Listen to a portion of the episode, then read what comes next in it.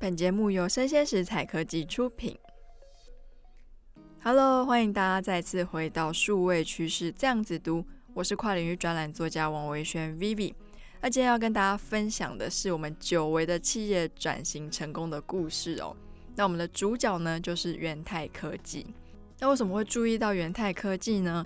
在二零二二年的一月七号，一篇发表在《经济日报》报道非常吸引我。它的内文是这样说的哦：元泰它携手德国的汽车大厂 BMW，在二零二二年的美国消费电子展，也就是 CES 的展览上面呢，它展示了采用了元泰电子纸技术的概念车款哦。那元泰的电子纸呢，就包覆了整个车体外观。这时候你只要轻轻的按一下一个按钮，车身就可以瞬间变色哦。那对大家来说，它可能就是一个很 fancy 的技术吧。不过，其实制作电子纸的元泰科技哦，它是历经了一系列的转型哦。电子纸它其实英文叫做 e-paper 嘛，是一种算是显示器的技术。它重点是它可以模仿在纸上印刷书写的视觉观感哦，而且它的耗电量非常的小。而且，二零一零年堪称是电子书的元年，很大的原因就是那个时候电子纸已经可以量产。那元泰科技呢，它其实在二零零五年的时候就先买下了飞利浦 Philips 的电子纸的事业部哦。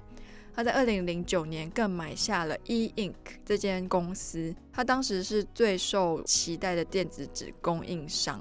那元泰买下 E Ink 之后啊，它也因此打入了 Amazon 的自有品牌电子书阅读器，叫做 Amazon Kindle。同时呢，他也帮 Sony 做代工。不过后来呢，因为电子纸它只能用来看书嘛，在隔年的二零一零年，也就是我们全世界的第一台 iPad 出现了。那 iPad 大家都知道，它是一个比较会流行的装置嘛，不只可以看书，还可以做很多其他的事情。可是当时的电子纸它只能用来看书。那我去看了元泰科技近二十年来股市的涨跌，在二零零九年有非常明显的涨幅，后面就连跌了蛮多年了，一直到二零一六年开始有点起色。那二零一六年他做了什么事呢？在二零一五年的时候，他开始投入了电子标签的生产，他想要做一个电子纸的生态系统。那在二零一七年的时候呢，他发表一个最新的叫做 ACEP 的技术。他制造出了可以折叠的电子纸哦，那当时他也推出了全球首款可以联网的电子白板。那还有一个非常值得一提的是，他用电子纸做出了衣服。所以如果你感兴趣的话，你可以去 YouTube 上面打元泰科技跟衣服，它会出现非常多 model 在走秀的时候，他身上的衣服就会变色的影片。那就在最近这几年，全世界开始重视了我们的永续发展，对环境要友善的一些议题。那电子纸的系统呢，确实可以减少非常多纸张用度的问题嘛。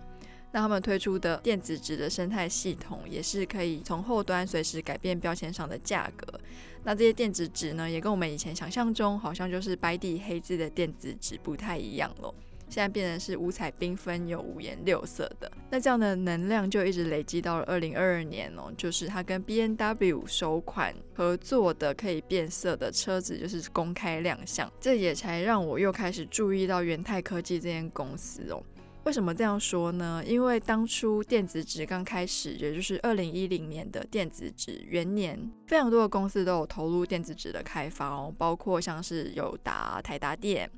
工研院也有非常多单位就是在做这件事情，但是后来因为电子纸它毕竟是一个分流的产品嘛，最后还是不敌于 iPad 这样子的汇流装置哦，所以后来其他人就纷纷收起，那只有元泰坚持的非常久，还是一直在想说电子纸可以怎么样的应用。其实现在在我们世界各地，还有像我们台湾有的公车站牌，你可以看到它不是灯管型的，有蛮多也是电子纸做的。那目前元泰它的电子纸版图已经应用到什么样的程度了呢？包括像是零售业或是一些物流仓储的电子标签呢，甚至是医疗资讯跟照护应用等等。病房外面病患的资料就已经不再是用手写，就是电子纸。还有一些建筑，它也是跟元泰做合作，所以它的外墙就是随时可以有一些变换。那到结语了，为什么我觉得元泰它是一个非常成功的转型呢？因为像很多企业，有的时候在发展一个技术碰到瓶颈，或者是市场突然萎靡的时候，他可能就整个收掉去做其他事情。那元太其实在这十几年来，他就是没有放弃电子纸这一块市场，他试着把电子纸的技术用到衣服、车子，甚至是我们每天去便利商店都看得到的标价的这个标签哦。到现在有一些建筑跟设计厂啊，也是愿意跟他们合作。所以对我来说，我觉得最漂亮的企业的转型，其实并不是打掉重练哦，而是把它原有擅长的技术做延伸。也许换个思维想想，做出别人没有想到或是根本不敢想的产品，也是一个企业面对市场困境一个很好的选择哦。那今天内容就播到这里，告一段落。我是跨领域专栏作家王维轩 Vivi，我们下次见喽，拜拜。